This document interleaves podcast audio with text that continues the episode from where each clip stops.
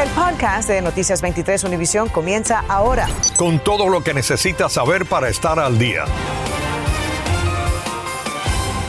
Esto no para, caballero. Ustedes pueden coger preso, ustedes pueden hacer lo que ustedes quieran.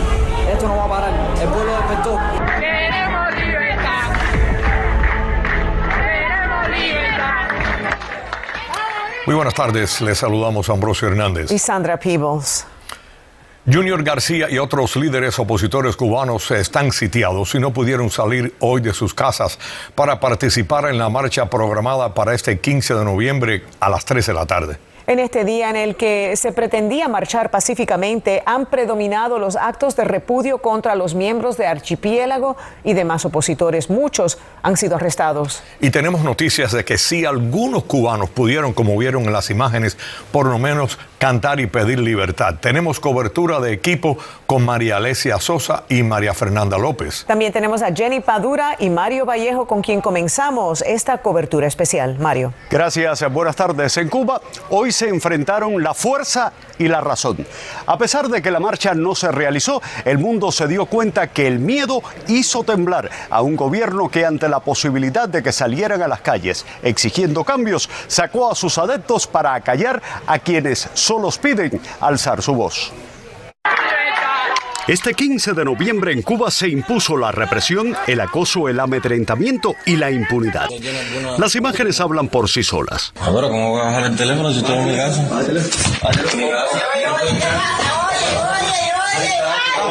Las casas de activistas, opositores, simpatizantes de Archipiélago y cubanos de a pie que habían hecho pública su decisión de participar en las protestas amanecieron sitiadas por turbas y brigadas de respuesta rápida, realizando actos de repudio para impedir que salieran de sus casas. Son en su mayoría eh, militantes del Partido Comunista, eh, oficiales de la seguridad del Estado y de la policía disfrazados, es decir, vestidos de, de civil, para eh, simular ante el mundo que es el pueblo que está respondiendo ante eso. Pero una vez más yo creo que están demostrando todas las violaciones que se cometen. Durante una transmisión en vivo esta tarde pudimos establecer contacto con Jonathan López Alonso desde Santa Clara. Yo soy, en lo particular, soy barbero. Y soy barbero y no gano mal dinero. Y ya me viste como estoy vestido. Yo no tengo, nosotros aquí no tenemos dinero ningún tipo, nos dicen que somos mercenarios, que nosotros, mentira todo, para manipular. El pueblo humilde está ahí, ahorita están hasta levantando los brazos junto con nosotros. Todas estas personas nosotros no las conocemos. Y ellos dicen que es el mismo pueblo, que es el mismo vecino que te repudian, mentira. La sede de la UNPACO en Cienfuegos fue sitiada por las turbas. ¡Abajo el comunismo! La activista Saili González nos comentó desde la isla. Están aquí desde las cinco y media de la mañana. Míralos ahí. A ninguno los conozco. Los quiero ver, los quiero ver. Yo también. Mentira, eso es mentira. Este lunes, como todo el fin de semana, el edificio donde reside Junior García amaneció sitiado por las brigadas convocadas por el gobierno.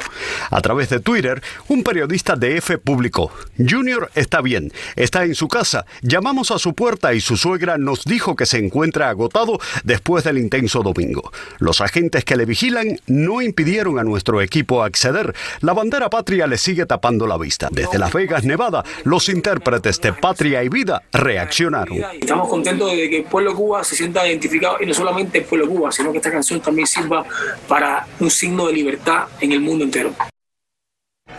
Este 15 de noviembre todos los intérpretes de Patria y Vida, la canción que se ha convertido en himno para los cubanos, nos hablaron en directo desde Las Vegas, Nevada, donde van a participar en los Grammy, incluyendo al Funky, quien grabó su parte de la lírica Escondido en Cuba. La- Bueno, desde muy temprano en la mañana, cubanos de todas las edades llegaron al restaurante El Versalles para seguir minuto a minuto las esperadas protestas en la isla. Nuestra colega María Alesia Sosa estuvo en el emblemático punto de encuentro del exilio cubano y ahora pues nos cuenta el sentir de la gente allí. Adelante.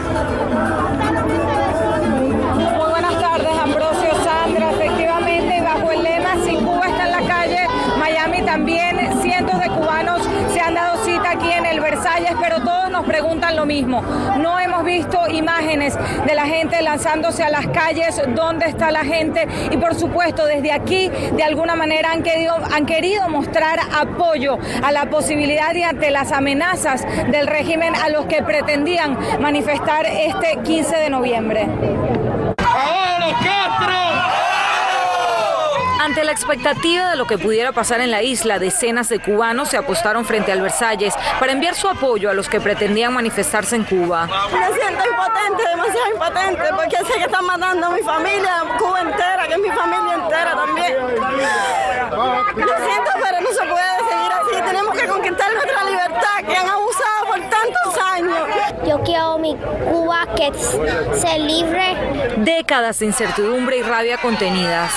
Estos son los generales que quieren criminalizar al pueblo de Cuba. En este momento van a pasar la planadora sobre una foto de Díaz Canel. Impotencia que se ve esperanzada por una generación de relevo que se alza. Nosotros comenzamos una lucha jóvenes y pensábamos que no íbamos a tener relevo. Sin embargo, hoy la juventud que fue adoctrinada está diciendo presente al llamado a la patria. Que ha sufrido las torturas en carne propia. ¿Qué teme por los jóvenes de hoy? Temo que pasen por lo mismo que nos ha pasado a nosotros, porque esta gente son asesinos patológicos. Ellos al enemigo tratan de destruirlo por cualquier medio posible. Esta señora cubana de 93 años se hizo ciudadana estadounidense precisamente este lunes y le pidió a sus hijas que la llevaran a gritar patria y vida. El cubano no aguanta más, está cansado de dictadura y de mentiras. Y nosotros, por supuesto, seguiremos aquí buscando y recabando esas imágenes y esa información de todas las posibles protestas y actos de repudio que pudieron haber ocurrido hoy en la isla. Pero precisamente vamos a seguir a dar paso a mi compañera Jenny Padura, quien tiene el ángulo sobre los miembros del exilio cubano que están monitoreando muy de cerca todo lo que ocurrió dentro de la isla. Jenny, adelante. Así es, María Alesia, y esto a pesar de la censura de la que sufre el pueblo cubano. Nosotros nos encontramos en este centro de información, como pueden ver, bastante activo a esta hora del movimiento Democracia, porque está llegando información nueva desde la isla, aparentemente desde varias provincias y ciudades, pues están saliendo los cubanos en estos momentos a hacer sus actos de protesta. Pero vamos a ver lo que yo pude prepararles eh, de lo que ha acontecido aquí en el exilio más temprano. Organizaciones del exilio han estado muy pendientes de lo que ocurre en Cuba desde muy temprano. Arrestos en La Habana, en Santa Clara, en Holguín.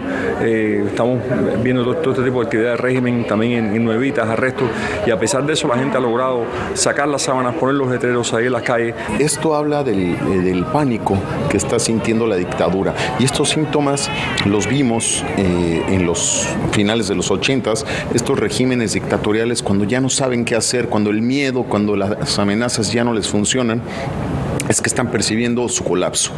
En la sede de la Brigada 2506 esperaban de cierta forma lo que ha ocurrido, asedio y repudio hacia los opositores. Ellos creen que están haciendo algo, digamos, eh, con lo que van a justificar ante la opinión pública internacional eh, la permanencia del régimen o esa actitud de no permitir esa protesta y lo que están es descalificándose ellos mismos. La información a través de las redes sociales también se ha visto afectada. Lo que estamos viendo es un apagón completo, vamos a decir, de las opiniones que no son, eh, que van con el régimen. Ramón Saúl Sánchez ha intentado comunicarse con los miembros de Movimiento Democracia en la isla, algunos con paradero desconocido. El llamado al pueblo cubano desde el exilio es este. Si no nos dejan marchar, no vamos a trabajar.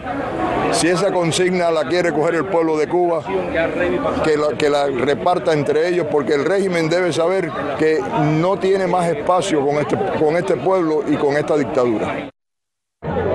Bueno, y a esta hora me acompaña Dariel Fernández del movimiento Somos Más. Ustedes me dicen están recibiendo ahora mismo información desde Cuba. Bueno, estamos aquí en, el, el, lo que es el shelf donde está el movimiento Democracia, pero estamos recibiendo que algunas ciudades de Cuba sí han salido a las calles.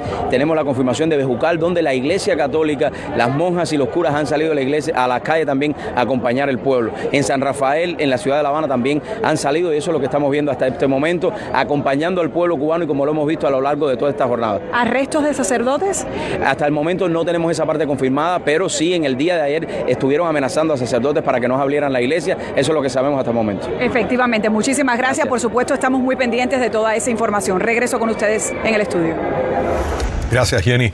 Y la activista por los derechos humanos Rosa María Payá y líder de eh, Cuba Decide, como también el influencer cubano Alexander Otaola y los eurodiputados Germán Tresh y Carlos Fidanza, no recibieron hoy el permiso de aterrizaje en Cuba por parte del régimen castrista.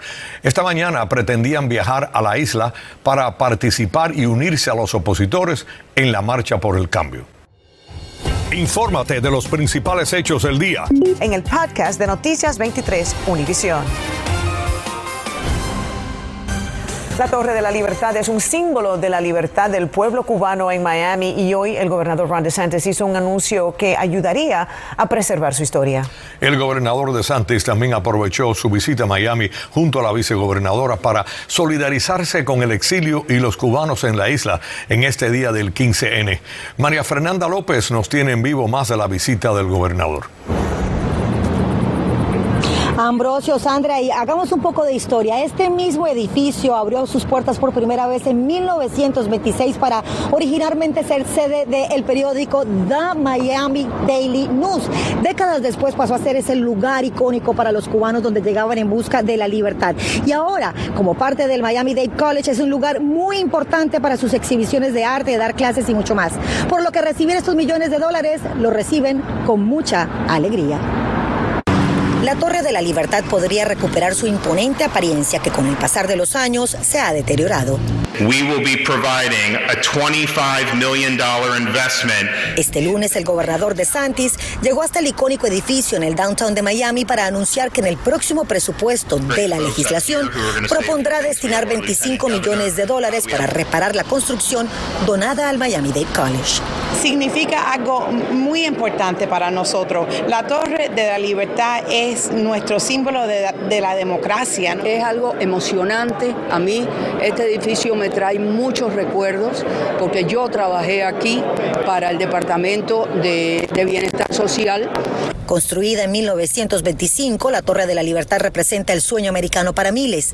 Allí, entre 1959 y 1974, más de 650 mil cubanos que huyeron del régimen comunista fueron procesados para legalizar sus estatus en tierras de libertad.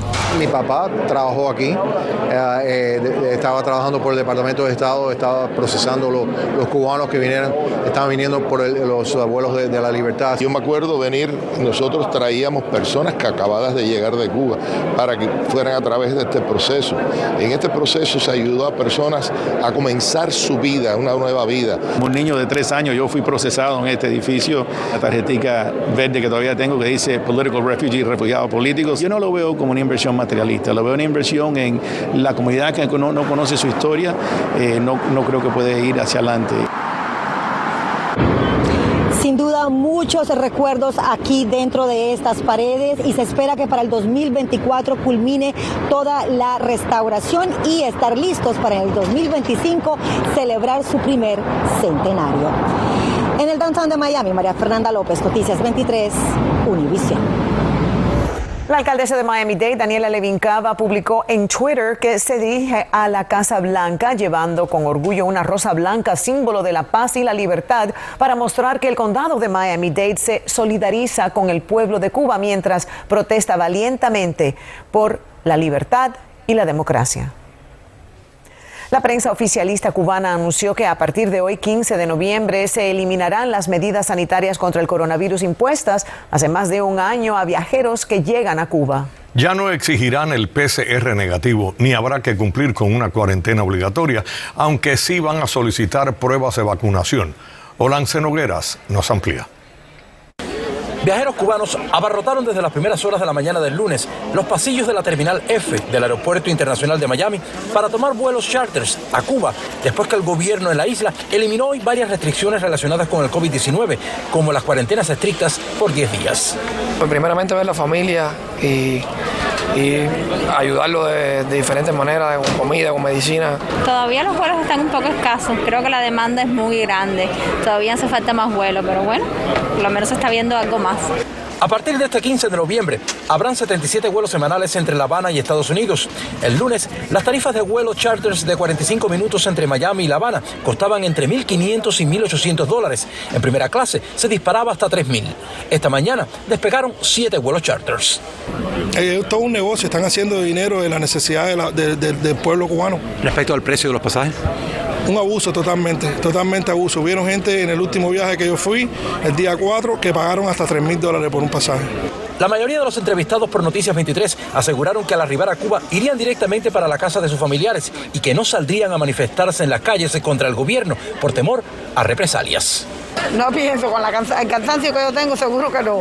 Si el pueblo cubano decide coger valor y decir, se acabó esto, y hoy salen a marchar, hoy salen a decir, a expresarse, esa es la determinación de ellos. Las personas que están aquí, le digo a usted que lo que están llevando es comida, medicina, cosas que necesita el pueblo, que no tienen en estos momentos. Grandes maletas y bolsas embaladas con plástico azul formaban parte de las filas de carros frente a los puestos de chequeo de equipaje. La mayoría de los bultos contenían productos de aseo, medicamentos, alimentos, ropa y zapatos. No, las maletas están a 4 pesos, la primera 70 libras, 5 pesos la segunda 70 libras y 6 pesos las, otras 70 libras. O sea, la primera maleta te costaría 280, la, la segunda 350 y la tercera 420. Aquí te lo cobran todo.